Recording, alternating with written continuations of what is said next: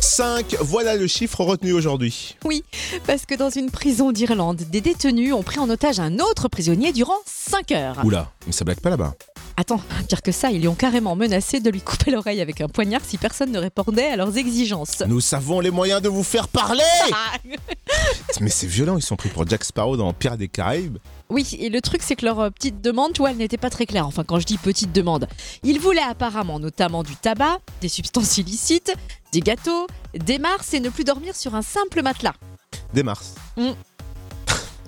Ouais, pourquoi pas Et ça s'est terminé comment Eh bien, après 5 heures de négociations tendues, ils ont finalement accepté de libérer l'otage. Ah Contre bah voilà Bah, Contre quoi quoi Eh ben, contre une barre chocolatée Mars. Non, juste ça. Oui. Oh là là. C'est bien connu, hein, un Mars et ça repart. Enfin là, ça repart en cellule et pas pour se taper des barres.